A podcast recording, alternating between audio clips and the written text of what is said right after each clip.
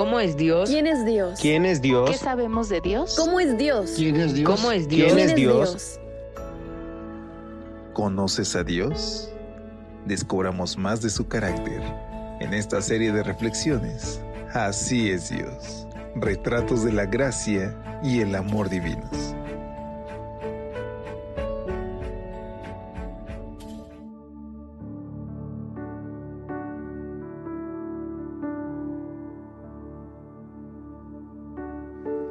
Hola, ¿qué tal? Muy feliz sábado. Qué gusto saludarte en esta mañana. Gracias a Dios ya es 27 de enero estamos llegando casi al final de ese primer mes del 2024. Desde que iniciamos, hemos tenido el propósito de conocer más acerca de nuestro Salvador, de tener más clara en nuestra vida la manera en que obra su bondad, su misericordia, su perdón, su justicia. Y es con este pensamiento que cada mañana, al igual que hoy, te hemos extendido una calurosa bienvenida a nombre de todo el equipo de Evangelac.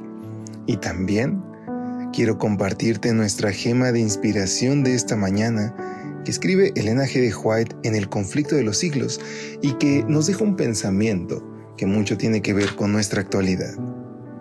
Solo los que hayan estudiado diligentemente las escrituras y hayan recibido el amor de la verdad en sus corazones, serán protegidos de los poderosos engaños que cautivarán al mundo.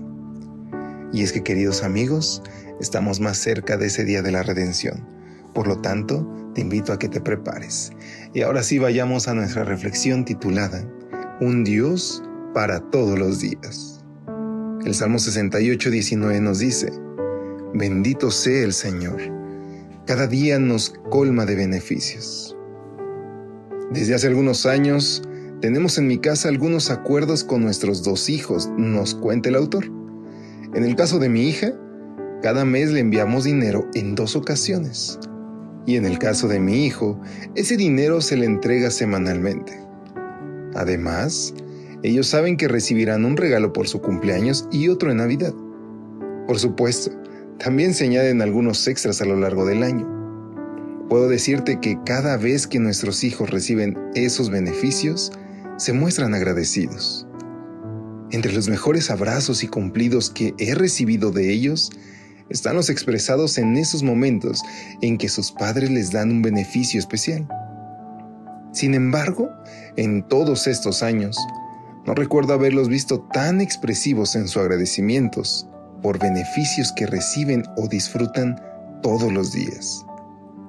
Me consta que los disfrutan y que valoran tenerlos, pero es como si al mismo tiempo los dieran por sentado, creyendo que son cosas que se producen de manera espontánea, sin que haya habido a alguien que se haya asegurado de proveérselas. Es como si pensaran que siempre estarán ahí. Obviamente, mis hijos, nos vuelve a reiterar el autor, no son diferentes a mí ni a nadie. Lo que he observado en ellos es exactamente lo que yo hacía con mis padres y lo que la mayoría de las veces hacemos todos en nuestra vida, no solo con nuestros padres terrenales, sino también con Dios, nuestro Padre Celestial. Por eso me gusta la filosofía de vida del salmista. Él reconoce que Jehová es el Dios de nuestra salvación. Por supuesto, no hay nada más grande que esto. Este es el regalo con mayúsculas que sobrepasa los regalos de cumpleaños, de Navidad y a todas las mesadas juntos, por muy buenos que sean. Pero también David tiene tiempo en este salmo para reconocer que Dios lo colma cada día con sus beneficios.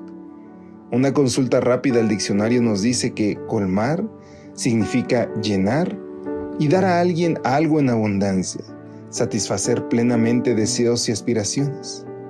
Eso hace Dios cada día contigo, lo veas o no.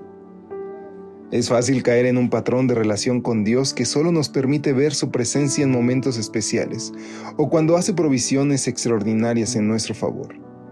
Pero es necesario aprender a ver a Dios en el día a día. Si, como el salmista, aprendemos a ver cada día cómo Dios nos beneficia constantemente, desarrollaremos una fe en Él fresca y renovada. Viviremos con la seguridad de la salvación y disfrutando de la sencillez cotidiana bajo su dirección. Por eso hoy, querida amiga, querido amigo, Detente un momento.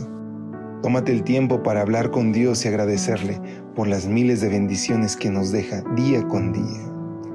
Una de esas es que hoy podemos escuchar libremente esta reflexión. Por eso te invito a que juntos nos despidamos en oración.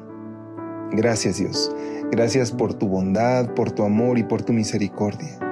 Señor, gracias porque día con día nos sorprendes y aunque hay algunas cosas que nos parecen cotidianas, hoy también te queremos agradecer por ellas. Te suplicamos que sigas siendo nuestro Dios. A ti nos encomendamos en el nombre de Jesús. Amén. Pasa un muy lindo día. Hasta pronto.